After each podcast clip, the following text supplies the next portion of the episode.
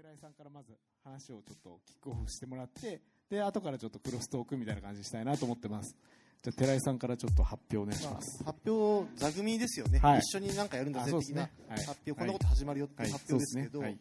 あのさっきも僕の方がちょっとあの帰り道なんですって言った武雄の方で、えー、まちづくりエイティブが、まあ、関わらせてもらってまちづくりを今始めましょうってことを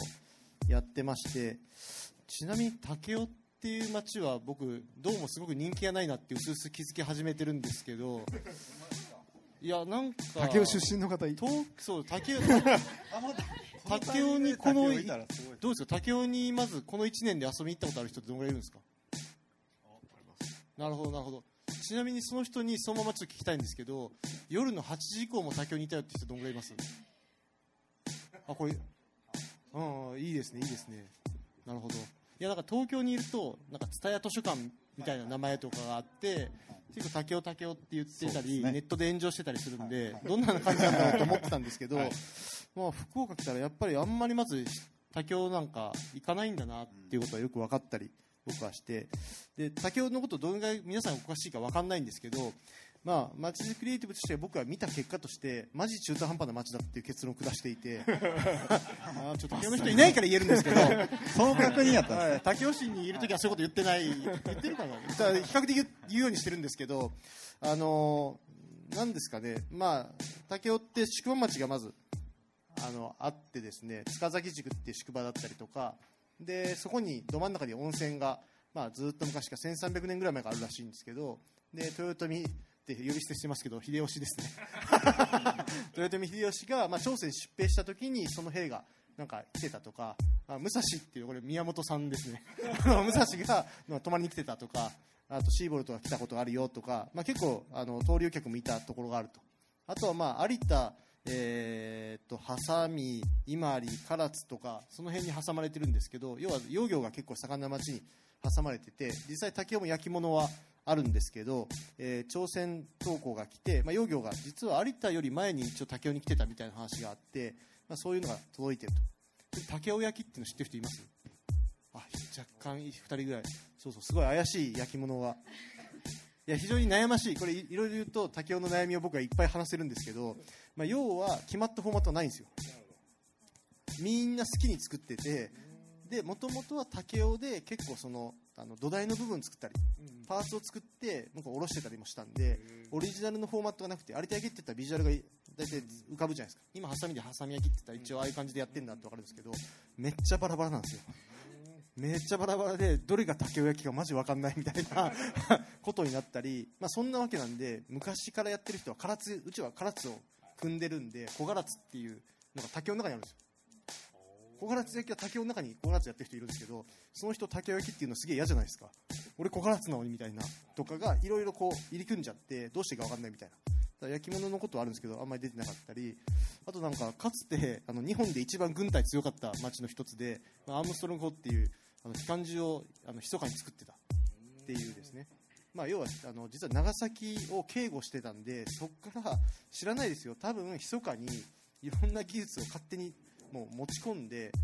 戦争する時のために軍隊作ったりとか開発いろいろしてたっていうちなみにこの方が飾られてたんですよ。竹雄っていうのは。飾られてたんですけどあの蔦屋図書館になった時にあの置くとこないって言われて今あの DVD が置いてあって 機関銃置いてあったことでその機関銃はあの国の重要文化財なのかな。あの要は触れちゃ触れるときに温度管理とか全部しなきゃいけないみたいなことがあってあの一応今のところ二度と出るあの可能性は今のところないですみたいな図書館の奥にあって誰も見れないっていうもう大体こういろんな歴史がどんどん出てくるっていう悲惨なことがことなんですけどであとはあとレジデンスアーティスト・イン・レジデンスって実は僕らも松戸でやってるんですけどあの20年ぐらい前かな？にあの日本で多分え10番以内には早くアーティスト・イン・レジデンスって滞在型の芸術家を滞在させる事業やってたんですけど武雄地域国際芸術文化交流事業っていうもうほとんど残ってないんですよ。あのすごい早くやったんだけどすごい早くやめちゃったっていうことがあったりとか、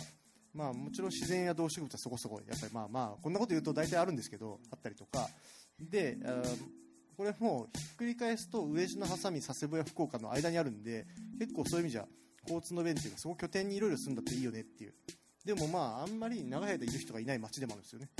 で結局観光地なのかベッドタウンなのかよく分かんないなっていうのが僕らの思ってることで一応まあバイパス寄りの方とかマンション建てたりしてるんですけどいろいろおかしいんですよ。で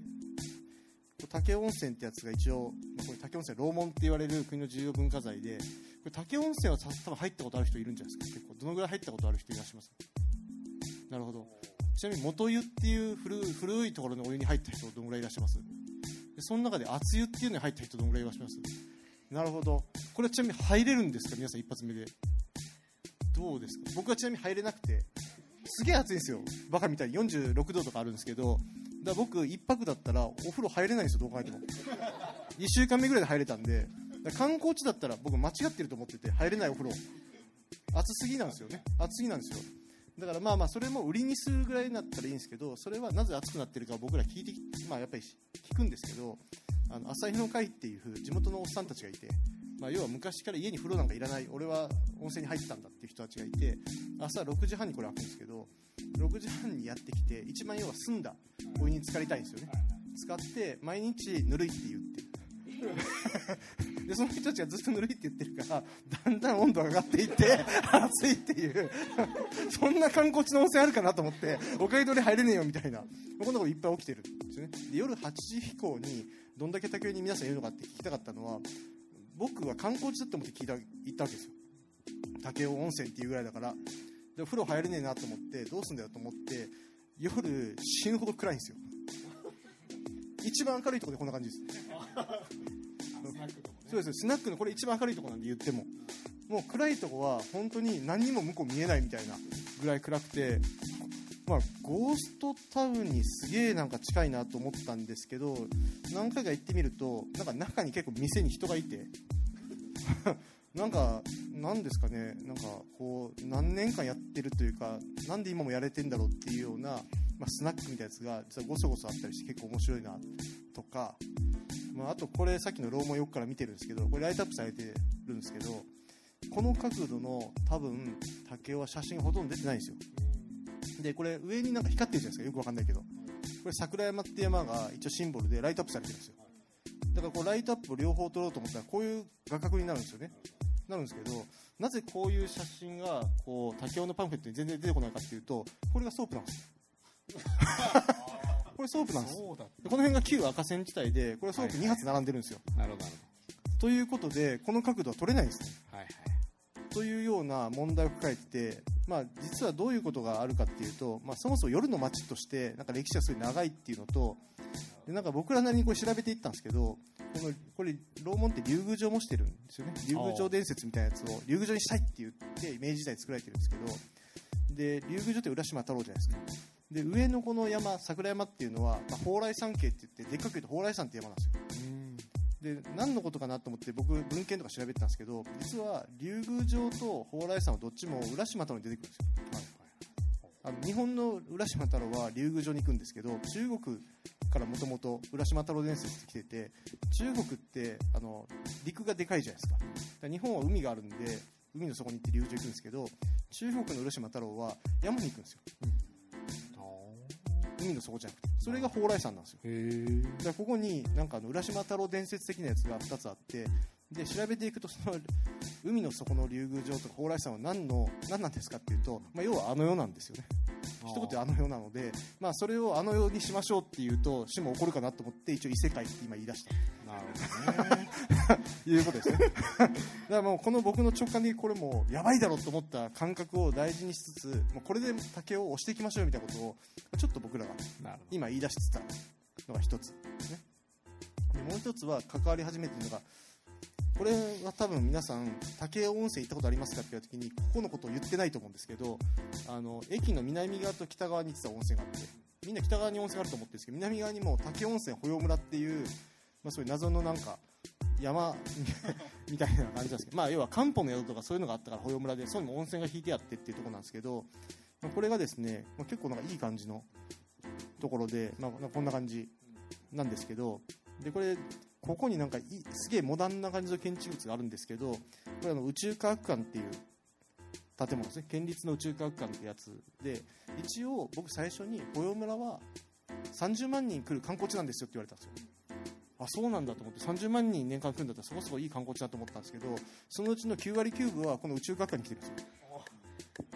だから別に皆さんこうやってやるけどこうこういうところで別に遊んでないですよ。この宇宙学科の中に行って帰るときは駐車場に直行して帰るっていうなんかそういうことが起きててこれ僕は講義行ってたんですよ。保養村の中に入り口があって宇宙学科あるんです。でも最初に視察に行ってすぐ気づいたんですけどこの入り口にあるエントランスって言われてる建物は廃墟なんですよ。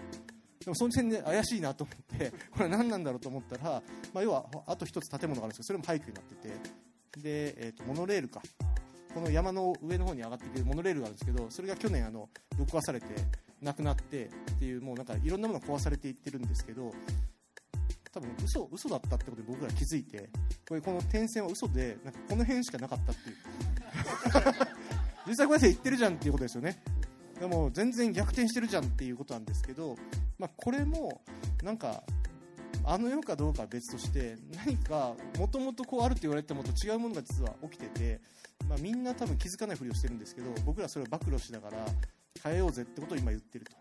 いうことですね。でまあ実はその北側と南側をこう僕らがよくやる歩いて行ける距離を取ると大体こんな感じの2つの円ができるんですけどこれをなんかつなぐと図書館とかあの競輪場とかあの市役所とかなんか全部大体入ってくるんですよズボッとで、まあ、この2つをつないで、まあ、面を作っていくことを、まあ、したいよねってことを今言ってますでこれが実はプロジェクト名この後リリースが出るんで ちょっと黒丸にしてなんか当ててくださいみたいになってますけど あの2016年夏から、えーまあ、なんとかプロジェクトっていうのを、えー発足しようということで多分今週来週ぐらいには1回名前とかそういうところ発表させてもらうんじゃないかなと思いますんで、えー興味持っていただけたらいいと。で特に今温泉とその、えー南側の方に保養村っていうなんかこうあるって言ったんですけど実はそこに関しては、えー実はこれがそういう意味じゃ今日あの寄せてもらった理由の一つになると思うんですけども、まあ、菅さんたちがやってらっしゃる福岡移住計画と一緒にコラボしてやろうよっていう話がまとまって、えー改めて言うと、まあ、保養村については福岡移住計画とまちづくりクリエイティブで、まあ、あのこれからどうするかってことをやらせていくというようなことが今から、まあ、夏秋から始まる感じですかね。そうですね。9, 9月、ということですんで、まあ、ぜひ皆さんにあのこれを機に夜8時以降の竹雄にも来ていただきたいな、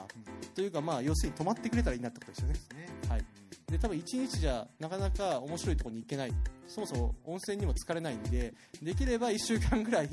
1週間竹雄に行こうと思ってる人は全くいないと思うんですけど僕らがそう1週間いるとどう面白いぜっていう世界を作りたいなと思ってるんで、まあ、ぜひそういうちょっと騙されたと思って来てほしいなと思ってますんで、えーぜひよろしくお願いします。はいはい、寺さんありがとうございます。さあさあ、ここから、えっと、クロストークに入っていこうと。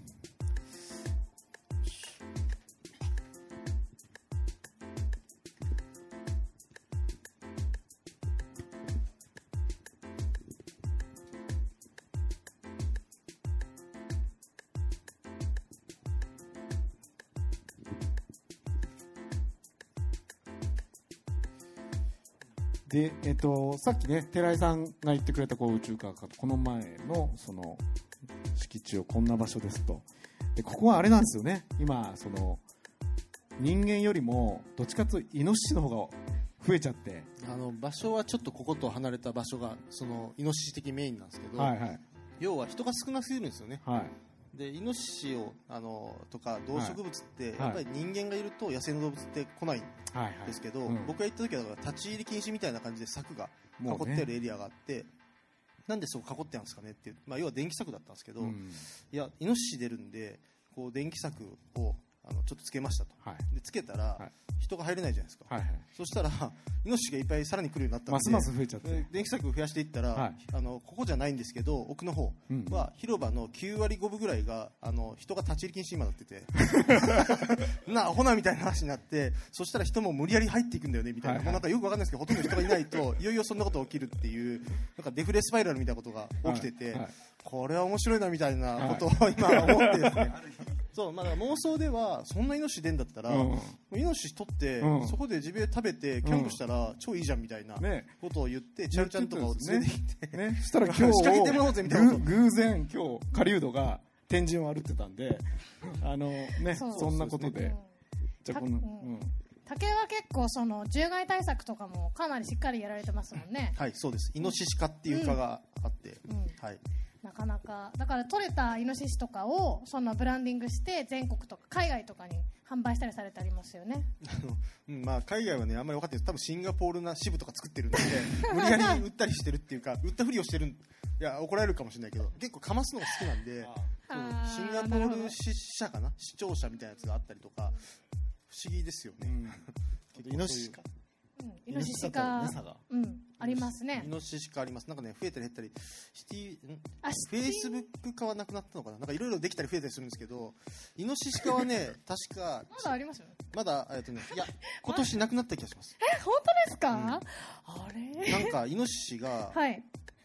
イノシシが取っても取ってもうん。食材として売れていくので、うんうん。まずいいやまずくないんですよそれは。なってイノシシ化は一回ちょっと名前を変えようってなったような気がするな、ああそうなんですちょねっと僕ももう一回調べます。今日帰ってきて分かってない僕も問題なんですけど。結構でも漁師会ではその竹雄のイノシシ化は結構流し入れていてやっぱりそのどうしてもイノシシをちゃんとものなんていうんですか食品として販売して成功してる事例っていうのが全国的にも全然ないんですよやっぱりイノシシは捕獲もまず難しいしその取れる時期によって味も変わってくるのでなんか普通の牛とか豚とかと同じように安定供給でその市場に出すっていうのがすごい難しいのでみんな赤字になってやめちゃうんですけどやっぱ竹雄だけはずっと続けてあるので、まあ、しかもちゃんと市役所の中でイノシシ科っていうそのイノシシに特化した科があってしかも多分取れたイノシシとかは全部マッピングしてなんかここでどういうのが取れてるかじゃあここにかけようとかあと漁師の育成とかもすごい力を入れてるような印象があって、あ結構私も竹雄に何回か行かせていただいて地元の漁師さんと交流させてもらったりとか,、なんか狩猟業界では竹雄はそれなりに狩猟有名業界ではと思います。なる鳥獣加工センターっていうのが作ったりとかしてやって、はい。確かにインフラを結構整えてるんですよね、はいいいものを持ってるとすごい思います。なるほど。なんだけど、まあ、あんまりこっちで知られてるのかっていうか、うん。そこはなんか蔦屋図書館的なことは知られてるけど、はいはい。そういう地道なこととかをやってるっていうのはもしかしたら東京もそうだし福岡でももしかしたら知られてないのかもなとは最近思ったり僕はしましたね、行ってみて。なるほど。今日はまあイノシシの話いっぱいしちゃったんですけどあの今日来てる人たちにここの場所でこんなちょっと面白いことしますっていうのでなんか一個だけちょっと言えるやつとか寺井さんなんかありますかね？えっていう そうですよね。か。ぶっこんじゃって。どこまで言うかって そうそうですね。まああのーそうかいやいろんなことをやりたいなと思ってて、うん。となんかこの場所自体はあのルールがほぼないんですよね、うん。そう。うん。あのいわゆる都立公園っていうあの都市公園条例とか、うん。まあ、福岡の場合は市立公園条例とかいろいろあるのか分かってないですけど、つまり公園の条例って基本的には夏季厳禁とか普通はあるんですけどここ夏季厳禁じゃないんですよ、え？まあ、本当はここで火事が起きたら多分すげえ怒られると思うんですけど 要はそういうルールを作ってないんですよね、だからそういう意味ではやろうと思ったら提案は何でもできますよみたいな、うん。あそれもできますみたいなことをすげえ言われまくってて、まあ、でもそもそももう人いないんで大丈夫ですとかなんか、あもう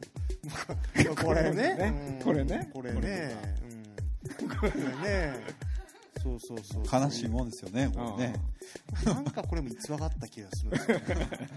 そうねこれ釣りし釣り禁止って書いてあったけどめっちゃ釣ってる。あのね、それは釣り禁止の看板のところは禁止なんですけど、はいその看板じゃないところは OK って言ってて、よくわかんないですけど、すごいグレーでどのぐらい離れると禁止じゃなくなるのかよくわかんないですけど、でここは禁止ですみたいな。だからね、苦情が来たらしいんですよ。はいはいそこで釣りをすると、あとルアーってか釣りさ竿の端先の針とかが、うん。ボートがあやってるんで危ないって言われたんで、危ないって言われたところにとりあえず禁止って書いてあるな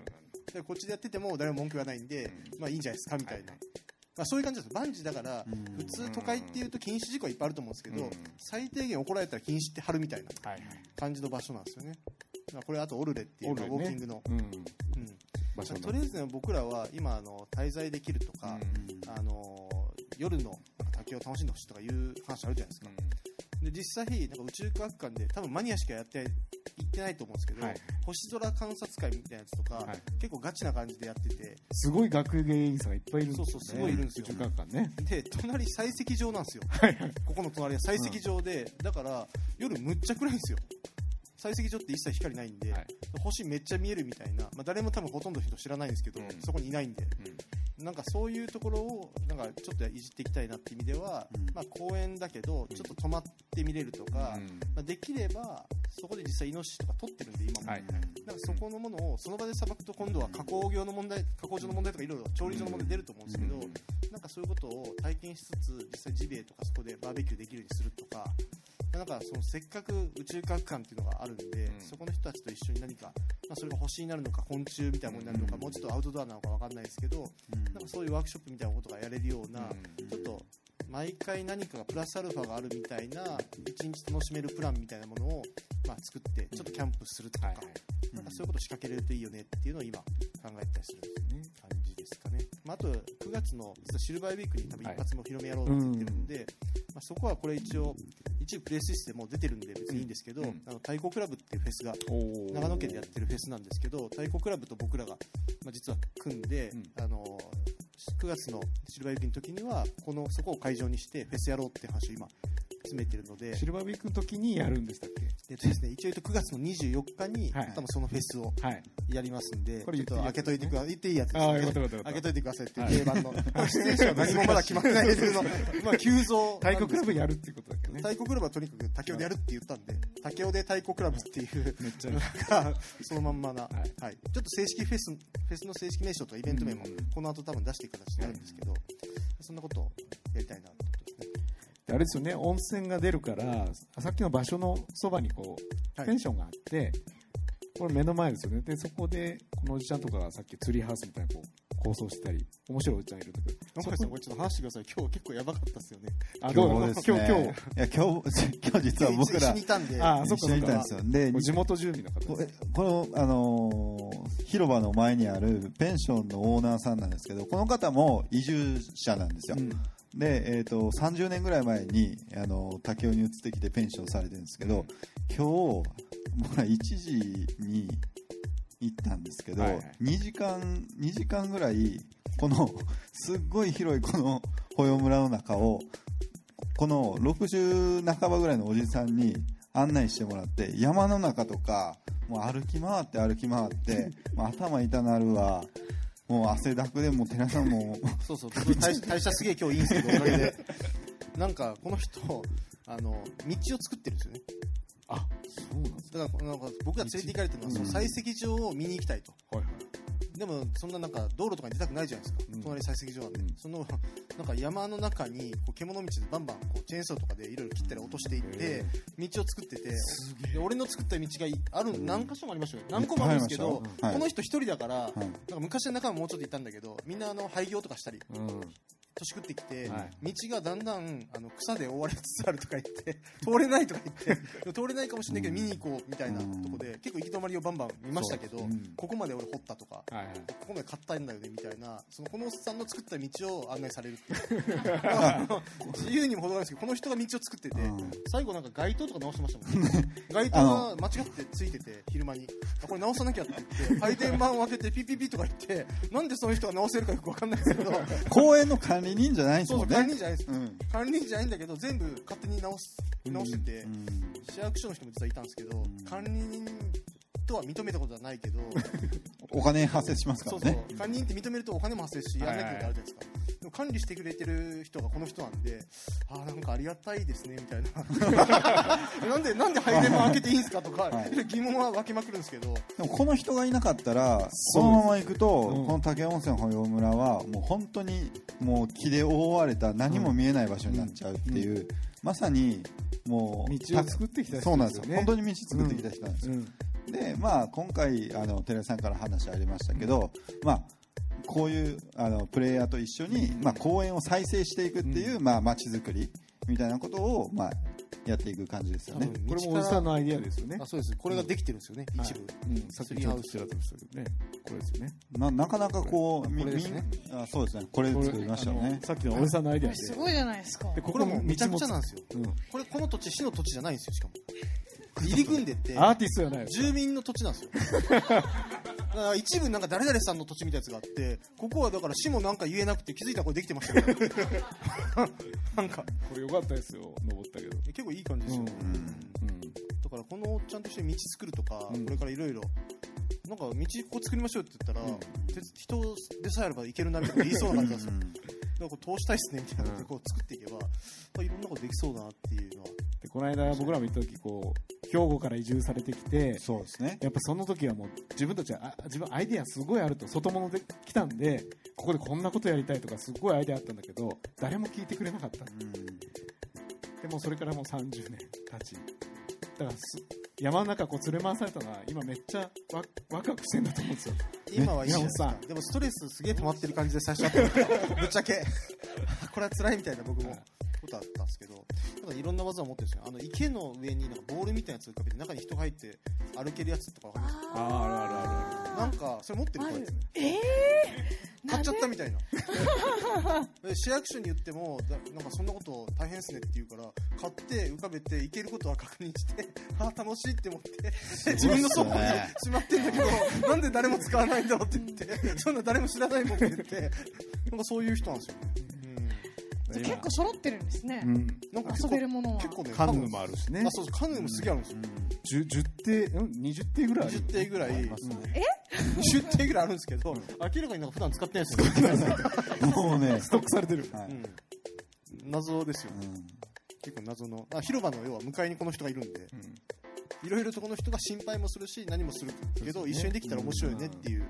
まあ、おっちゃんがいるっていう、まあ、僕たちもこの人たちとやりますし、まあ、なんかせっかくなんでうん。皆さんもと一緒にこう関われたらいいですよね。そうですよね、で今日はあで温泉もあるんですよ。だからキャンプ場で風呂って結構困るけどその目の前の宮本さんのこの天然の温泉が竹温泉なんですよ。これ間違いなく。竹温泉です まあみんなほとんど知らない方の竹温泉なんですけど 竹温泉保養村なんで。こっちはぬるいから入れますよね。そう。残念ながらねこっちはねぬるいんですよ。そうです。ね、こうお風呂入ったりキャンプしたりってことをやっていこうということですね。じゃああと残り15分になったんで、えっと、せっかくなんでちょっと皆さんからあの質問を、えっと受けてちょっと皆さん答えてもらいたいなと思ってます。じゃあ質問ありますか？っていきなり言ってもなかなかですよね。もうこれちょっと聞きたい。さっきあの高校生がとお二人聞いてくれたじゃないですか。ちょっとそれちゃんと答えましょう。まず。はい。した。えっと、もう一回ちょっとあでも覚えてますあ覚えてます。あ素晴らしい。お医者さんのようにってやつですよね、うん、そう。街づくりに関わるプレイヤーっていうのはブランディングとかブランドっていうのはやっぱり必要かってことですよね。まずあるあるなんですけど、仕事何やってるんですかって、まあ多分高校生の方なんで、そういう場面はないと思いますし、僕も最近あるわけじゃないですけど、大体合コンで聞かれるんですよ。でその時に、街づくりやってますって、やっぱ言えないんですよね。言っても、もう、ハテナマーク連発みたいな感じになって、すげえ辛いんで、僕の経験則上は不動産屋ですって言ったら、すげえ納得されるんですよ。っていうのは状況あります。で、そこから思ってることは何かっていうと、まあ、街づくりって、未だによくわかんねえなと思われてるし、実際どうやって食ってるのかなとか、別になんかいいことしてそうだけどよくわかんないなと思われてるのは事実だと思います。で、僕はあのお医者さん、俺医者なんだよねって言ったらすげえっていう人が、まあ、それはなんか別に男女問わず、おっさんでもすごいねとか、まあ、お金持ってんだろうなとかいろいろ思う人はいるわけじゃないですか。そういうことは僕は一切興味はぶっちゃけないんですけど、でも街づくりやってる時にいいな、俺もやりたいですとか、すごいですねとか、自分もなんかやりたいんで教えてくださいとか、なんか究極と合コンに行った時に不動産屋ですって言わずに街づくりやってますって言って、なるほどねって言われるような方がみんな多分街づくりやりたくなると思います。だから僕は中身はぶっちゃけどうでもいいんですけど、みんなが街づくりをもっとやりたいなとか興味を持ってもらったりとか、まあ、自分より下の世代の人たちが街づくりって楽しいな、一緒にやりたいなとか思うために街づくりっていうのはもっとブランドがなんかなきゃいけないだろうなと思います。必ずしも僕がキャーキャー言われたわけじゃなくて、僕本で、街づくりのために、街づくりの世界のためにブランドは必要だと思います。はいなるほどジャルちゃんどうですか？いや本当ほぼ同じ気持ちなんですけどやっぱ楽しいな楽しそうだなやってみたいなって思う人がたくさんできることでなんかあちこちの地域で街づくりがどんどん増えていくと思うんですよね。なんか結局自分たちのところだけが成功すれば街づくりはいいかっていうとそうじゃなくてやっぱそのもう本当に今日寺さんの話めっちゃ面白かったんですけどこういう姿を見ていやー私も頑張ろうとか私もやりたいなって思ってどんどん広がっていくっていうのがすごく私は大切なことだと思うので、まあ、それがブランディングかって言ったらまあちょっとよくわからないんですけどでも私はそういう働きかけがすごくいいなと思ってます。やっぱ街づくりの楽しいところは身近なところが変わっていくところなんですよね。なんかどっか知らないところが変化していくんじゃなくて、自分の暮らしのよく通るあそこが変わっていくとか、自分がよく行くスーパーがああいう風になったとか、で自分がこうやって働きかけたから、こういう風に変わったんだっていう、なんか自分がこの社会の一員であるっていうことを強く感じられるチャンスだと思っていて、それはもちろん街づくりのリーダーもそうだし、それに関わってくれた人もみんなそういう気持ちが育めるっていうのはすごく貴重なチャンスだと思っていてなんか今って結構普通の会社員ってどうしても自分と地域がどういうふうに関わってるかっていうつながりがあんまり感じられなくてやっぱコミュニティが育たないっていうのがあるのでやっぱそういうところにどんどん入っていってつながりが感じられる自分の役割をしっかり肌で感じられるっていうのはすごく街づくりのいいとこだしもっと広がったらいいなと思います。である意味その東京で東急不動産っていう、はい。ブランドの会社にいて、はい。でそれをこう捨てて、絶対言ってましたよね。ね。東急不動産です。合コンで言ってたよ。絶対言ってますよ。は いもうそうですね。まあそれ捨てて、はい。でまあこういう地域づくり、街づくりそうですね。僕合コン福岡来てから行ってないですけど行ってないですけど言ってないですけどいやだけどなんでしょう医者とかまあわ分かりやすいじゃないですか。で今までってそういう時代やったと思うんですけどこれから何されてますかって言って一言で答えられない仕事がいっぱい出てくる時代だと思ってるんですよ。あの医者ですとか弁護士ですっていう肩書きで、えーできる仕事も残るとは思うんですけど例えば千春さんの仕事って一言で何ってパッて言えなかったりするところもいっぱいありすぎてとかっていうことになってくると多分街づくりも同じ同じ類になってきてまあそそういう世の中になってくるのかなって思うんで、まあ、それはいいんじゃないかなっていうふうに思います。で同じようにやっぱりその、えーまあ、街づくりなんでその、まあ、わ分かる人にというかその地域の人にちゃんと分かってもらうということが大切だと思うんで、まあ、そういうことで、えーとまあ、より磨いていけば洗練されていけば当然ながらその街づくりっていうようなことも当然ながら浸透していくとは思うんですけど、まあ、なかなか一言で言えなくても、まあいい時代になってるのかなとは思いますね。働き方として。なんか今のこう答えを聞いてちょっと感じたこととか気づいたこととかあったら逆にゲストに。すいません。すいません。い全然何？謝らすなやあのその今までその街づくりっていう仕事をその私はまだその学校とかでその街づくりをしたいって言ってる人とかもそんないなくてでなんかそのすごいいろんな思いを持ってされてる方がいらっしゃるっていうのをこういう機会を経てその自分がその感じたことを発信していきたいとは思うんですけどなかなかそういう機会もなくてでこれからどうやって街づくりっていうそのジャンルが世の中に浸透していくんだろうってずっとその疑問に思ってたんですけどなんかやっぱりこういう小小さなコミュニティの中でもその良さっていうのはきっと少しずつ外に広がっていくと思うしなんかそのその場を感じられたのですごくなんか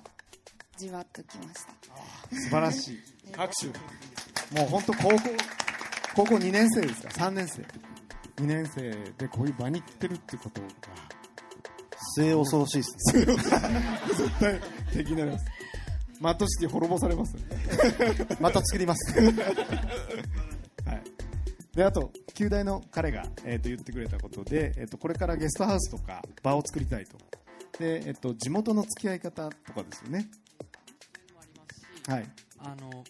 まあすごいあ質問変えた方変えてもいいですか？もういいです。それ気になったのが一つだけあって、えー、と結構街づくりに関われている中でそのどこにモチベーションを感じやられているのかとかどういったところが好きでやられているのかっていうところにちょっと興味を持ってそちらの方に変えさせていただきます、はい、何をモチベーションとしてやってますかと。いうことでじゃあじゃあ。そうですね。やっぱ分かりやすいなっていう。なんかまあ自分がやったことがすごくダイレクトに返ってくる。私はあのまあ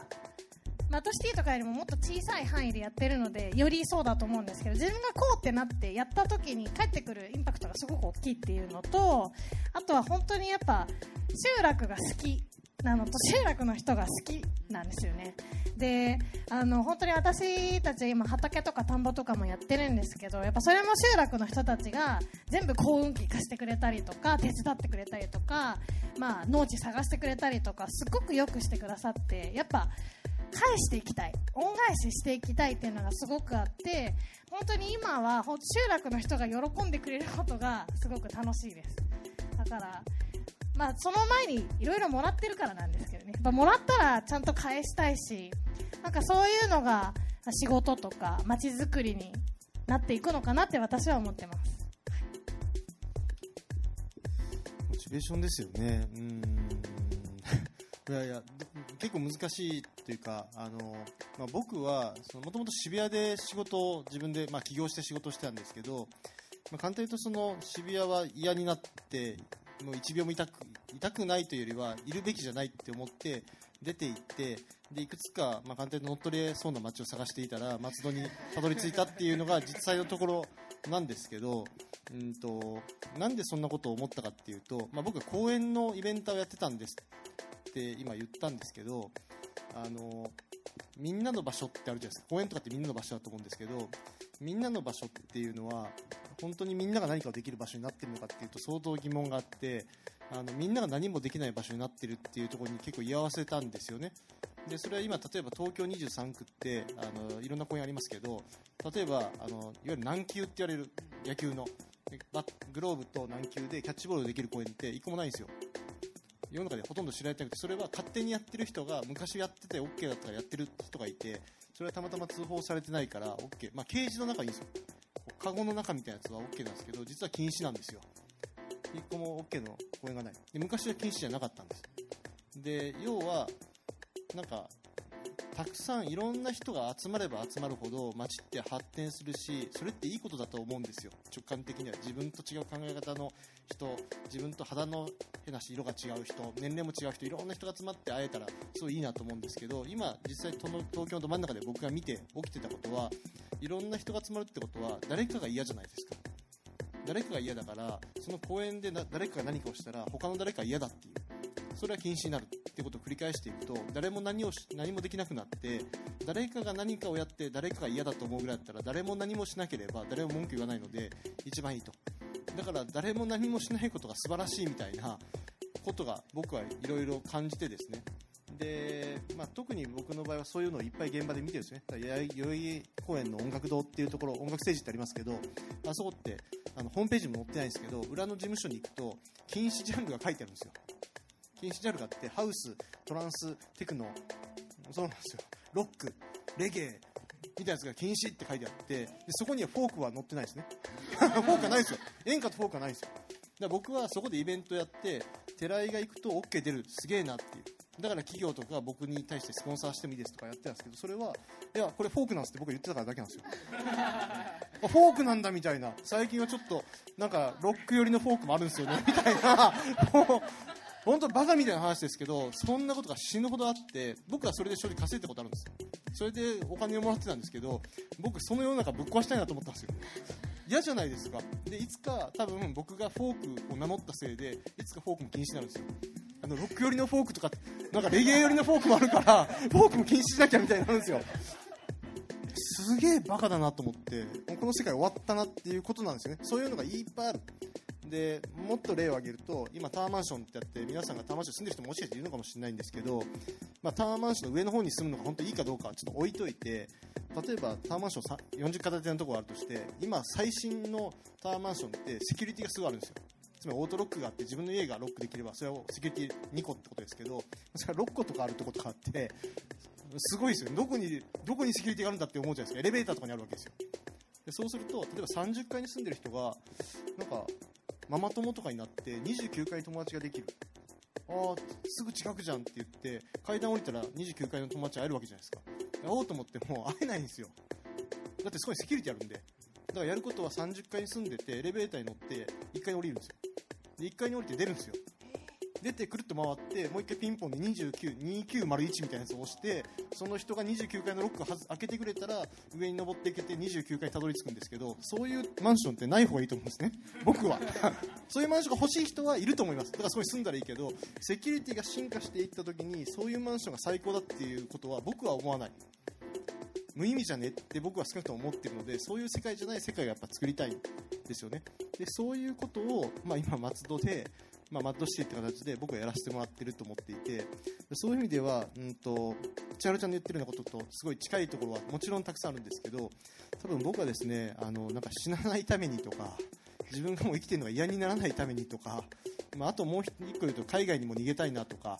まあ思まあ、ちなみに補足すると僕は海外で遭難したことがあって海外に行かないって決めてる人なんですけど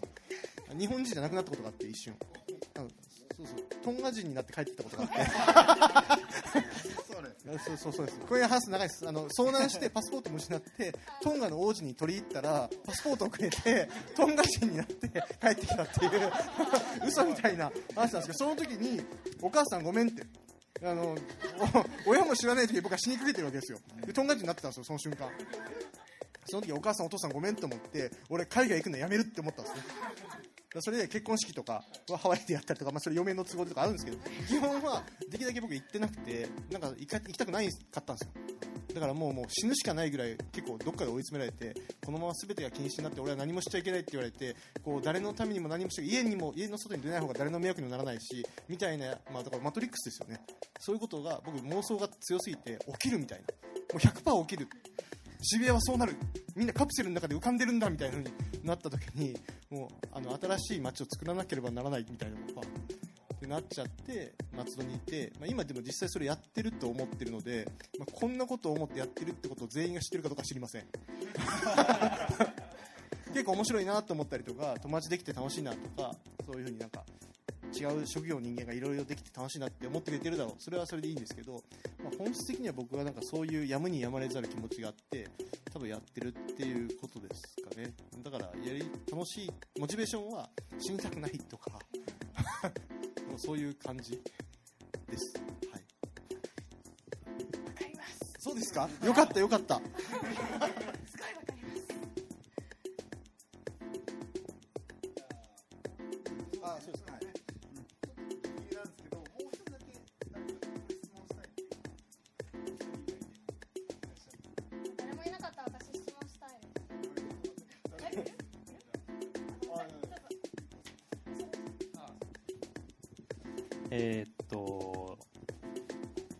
マッドシティをこう、まあ、地元に浸透していくときに、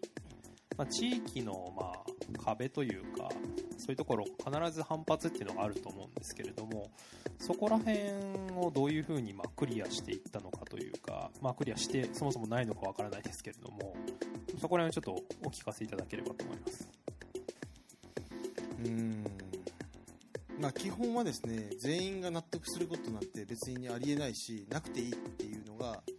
の一応スタンス。基本はそうですね。で成功したことも失敗したこともあるんですけどうんと入った時にやっぱり街づくりって地元の人と仲良くした方がいいっていう感覚があるじゃないですか。それは直感的には誰とだって仲良くした方がいいんで僕もそう思う部分もあるんですけど仲良くすれば本当にいいのみたいなことをちょっと言われたり思った時があってうんと一応言ってるのはエイリアン扱いされてる方がいいよねと思ってます。で実際僕らが言った時に一番仲良くなったおっさんが、まあ、えお前らはエイリアンだみたいなことを言ったんですよね。でそれは半分いわゆるディスみたいなことなのかなっていう要素もあるんですけど僕はそれすごいいいなと思ってなんか同じ仲間だと地元の人間だと思われてるとお前こんなことも知らないのかとかなんでやんないんだとか言われるんですけど多分エイリアンだったらちょっと日本語使えるだけでちょっといいやつかもとかでそれを僕学んだのは僕阪神大震災一応被災者の一角なんですけどなんかすげえヤンキーがいいやつになったんですよ。なんかヤンキーがなんか瓦礫で何かを助けてたとかみんなやってると思うんですけどでもその時ヤンキーもやっぱ手伝うわけじゃないですか。あいついいやつだみたいになって下手にいい子ちゃんでいてなんかそのいい子ちゃんが 瓦礫を片付けておばあちゃんを助けてもそれは当たり前だけどいつもなんかあのそこら辺のおババアとか蹴ってたみたいな ヤンキーが助けたらすげえいいやつみたいになるわけじゃないですか。これはそういうことだと思ってだからやエイリアン理論は一応唱えてます。であともう一つはとは言いながらその地元の人が本当に大切にしているところをやっぱ共有するっていうのはすごい大切なんじゃないだから本当の意味で尊敬するっていうことはすごい大事なんじゃないかなと思っていて、まあ、そこがどこにこもってるかっていうとやっぱ彼らが失いかけてるものだったりしてお祭りのいわゆるみこしを担ぐやつがもういないみたいな話だったりとか、まあ、そのみこしがいいかとか神道がいいかとかそういうのを抜きにしてなんか知んないけどその重たいものを担ぎ続けていたいのに担ぎ続けられなくて辛いみたいな思いとかはやっぱりすごい純粋だったりするしそういうことをなんか関わってあげるってことがすごい大切なのかなっていうのは僕は思ってますね。だからそういう意味で最初に、まあ、三木所っていうお祭りの拠点になるところを借りて、まあ、そこを借りてると退去しなきゃいけないんですけど退去するとやることないんで手伝うはめになるんですよ。だずっとお祭りを手伝ってるうちに今僕らはなんかハッピーとか作ったり、まあ、反転作ったりとか、まあ、なんかしなきゃ役割が与えられてて僕らのポジションは大体こういう、まあ、道路を封鎖するのは僕らってことになってるんですけどなんかそういう風に街の中で一つの機能になっていくっていうこと。でその機能を担っていくってことは僕なりのま尊敬みたいな気持ちにあるってこと。でも俺らは所詮エリアンでいいんだっていう割り切りをしてるみたいななんかそういうことの中でエイリアンとして、まあ、なんか認めざるを得ないし認めていくみたいな風に思われてるんじゃないのかなっていう気はしますね。だから基本的にはなんか受け入れてもらうというよりは正直言うと僕らが生き残り続けて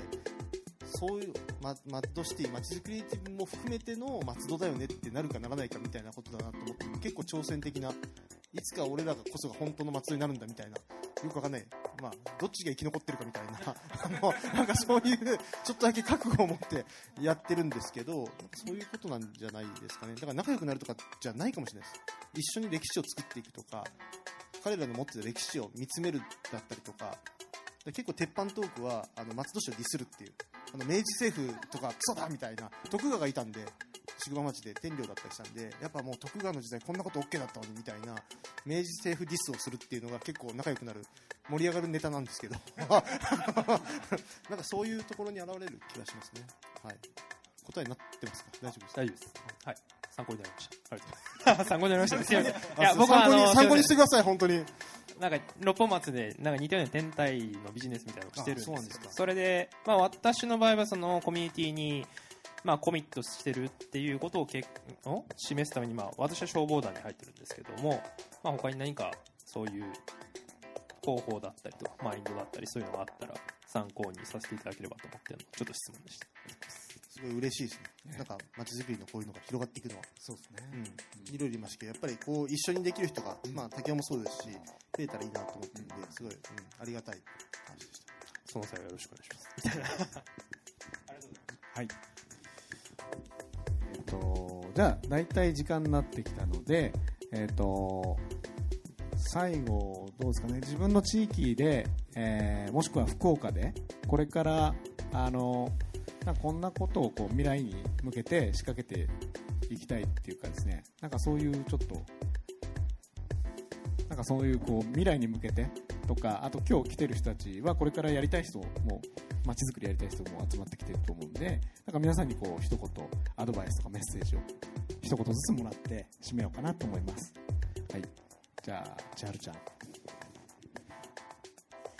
ップバッターなかなかあれですね うーんそうですね、まあ、これからやりたいなと思ってるのが、まあ、私がやってるのは今シェアハウスっていう、まあ、一軒の家をみんなで借りながら暮らしていくっていう段階なんですけどあの始めた時はみんな20代だったんですよ。でも今4年目にもうすぐ入ってだんだん30代のメンバーが増えてきて結婚したり子供が生まれたりしていくのでやっぱ次は村かなと思っていてやっぱあのこういう先輩たちがやってる活動を見ながらそれを盗みながらやっぱいつか私た私もマットシティじゃないですけどわかんない。イットシティ。わかんないけど はやっていきたいなとすごく思ってます。でここに集まった人にはあの本当に実践してもらいたいなっていう気持ちがすごくあってあの本当にいきなり最初からうまくいくことは多分ないと思うんですけどあの私の暮らしのモットーがま実験っていうことなんで、まあ、失敗しても実験だからいいよねっていう。やっぱその成功しなきゃいけないとか絶対うまくいかなきゃいけないっていう気持ちで始めるとやっぱまず第一歩が踏み出しづらいしやっぱりその背負うものが大きすぎて身軽に動けないみたいなことがあると思うんですけどなんかまああのぜひそういう、まあ、失敗しても、まあ、もう一回やり直せばいいしコミュニティでもし人間関係とかで失敗してももう一回気づき直せるチャンスは私はすごくあると思っているのでなんか怖がらずにぜひあの一緒にやっていけたらなと思います。なんかそういう勇気をもらうきっかけが今日っていう場になったらすごく嬉しいなと思います。ありがとうございました。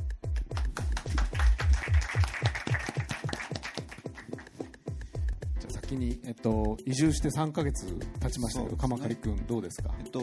まあ、3ヶ月で、まあ、あの不動産担当としてやってますけれども、まあ、これからやっていきたいのは今日あの街づくりとか拠点とかバー作りみたいな話だったんですけど僕は個人的にはそれは手段だと思っていて、えー、と場をいろんなことを作っていく中で、え僕が移住してきて生活を変えましたけれどもそういうふうに変えたいと思っている方々が、えー働いたりだとか暮らせる場所を、まあ、作っていくことで、えーワークスタイルを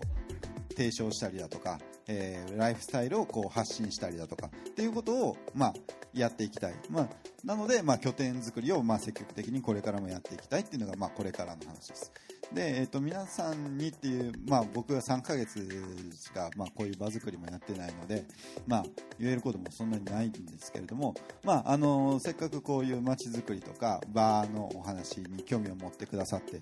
お越しいただいてますし、えー、と今日武雄の話もさせていただきましたので、まああのまあ、我々でやっていくんですけれども、まあ、興味を持っていただける方いらっしゃったらあのいろんな関わり方であの別に武雄に行くことだけが全てでもないですし、あの皆さんのいる拠点にいながら関われることだったり皆さんの立場で関われること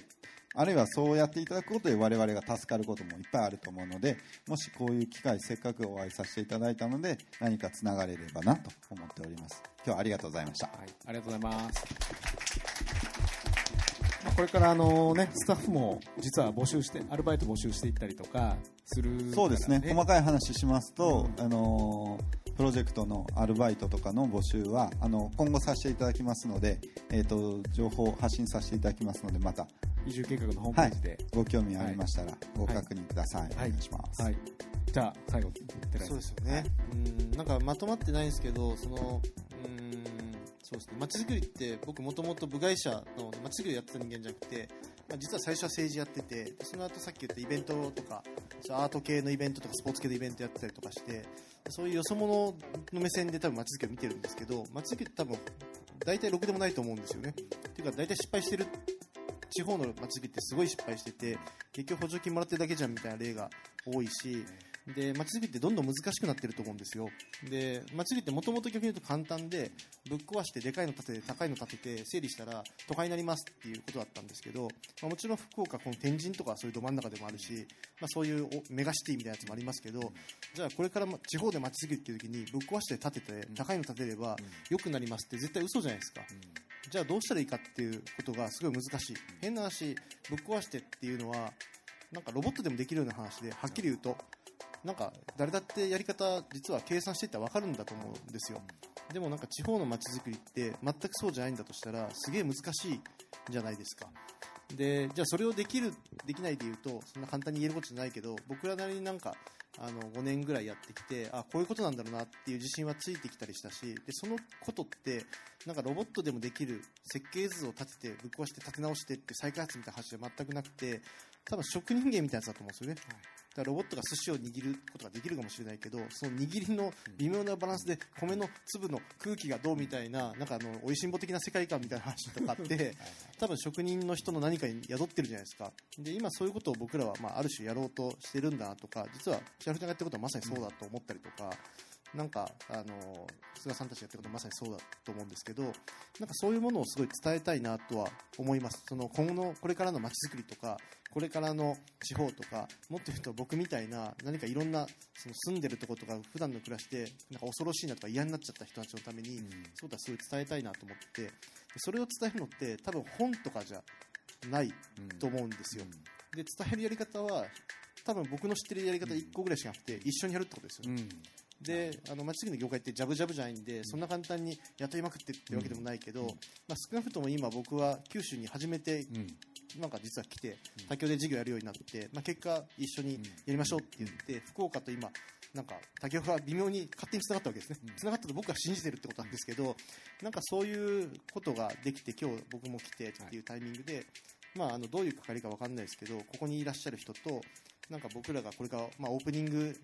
スタッフみたいなことを募集しながらやっていくっていう時に、なんか触れそれはお客さんとしてでも、スタッフとしてでも、何でもいいんですけどなんか触れてもらえるとあそういう感じで街づくりやっていくんだって思ってもらえるんじゃないかなと思って意外としょうもねえなと思ったりするのも多分あると思うんですよ、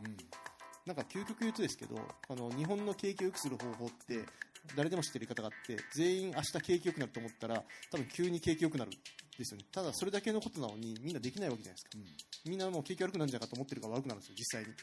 だから街づくりもそういう要素があって松戸で僕も経験したのは、なんかいける気がするって思った瞬間にマジでいけるっていう、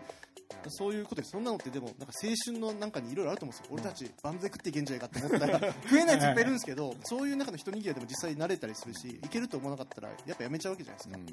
もそういうある種機会だと思うんでぜひなんか関わっていただけたらいいなとか遊びに来ていただけたらいいなということを思いました。初めて言えたんでよかったです。はい、ぜひよろしくお願いします、はい。ありがとうございます。はい、えー、ありがとうございます。じゃあ、最後ちょっと告知2つだけして、えー締めていきたいと思います。来月の、えっと、福岡移住計画プレゼンツの、えーイベントは8月17日、イレギュラーで第3週になってます。バッテリーが危ない。で、えっと、えっと、ノートっていう会社なんですけど、これは、えっと、兵庫の篠山っていう場所で、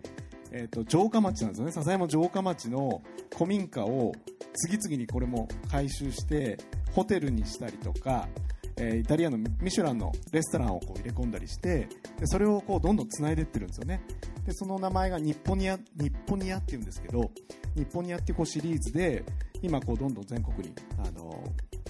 広がってます。例えばですね、ここ兵庫の笹山特区になってるんですけど、えっと面白いのがある古民家 A っていう古民家が、えっとホテルって必ず宿帳をつけるところが必要ですよね。で1軒目そこがえっとえっと宿帳をつける、えー受付をする場所。であなたが今日泊まるホテルは20キロ先のあの古民家ですみたいな、まあ、要はこう点を結んで城下町全体を一つのホテルの部屋みたいに見立ててる、まあ、そういう面白い取り組みをされてる、まあ、全国でも非常に注目事例の、えー株式会社ノートの取締役の星野さん、えーをお呼びしていますということでぜひ、えー、と来月も来てください。であとはですねちょっとごめんなさい。明日のえーでぜひあのあの体感してほしいっていうことなんですけど、えっと、明日ライズアップケアのそのあるケア地区っていうところで、えー、湾でこう花火があるんですよ。で本当にあの海の中で打ち上げてそれをこう砂浜でみんなで花火を見るっていうなかなか素敵なんですけどでその花火を見た後にジャズライブをやるっていうことでちょっとその雰囲気の映像があるんで。でこれはチャルちゃんもウェディングのそのプロデュースに関わった、えー糸島でやったライズアップケアでやったイベントなんです。あのウェディングの二次会なんですけど、まあ、こんな感じであのジャズバンド呼んでチャルちゃん司会で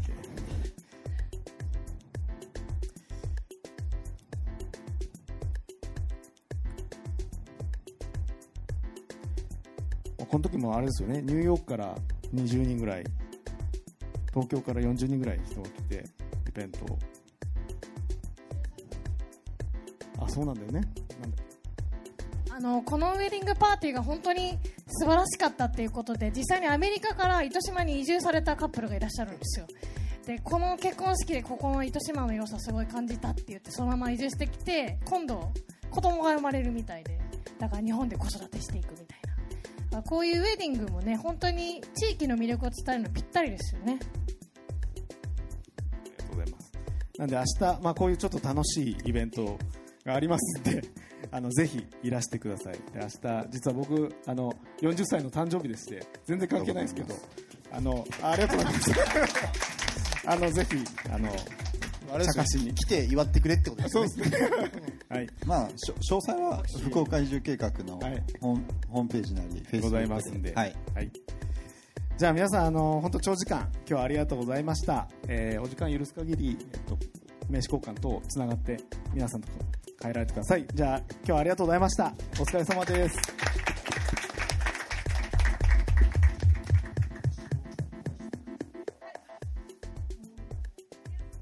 Love FM Podcast. ラブ f m のホームページではポッドキャストを配信中スマートフォンやオーディオプレイヤーを使えばいつでもどこでもラブ f m が楽しめますラブ FM.co.jp にアクセスしてくださいね Love FM Podcast.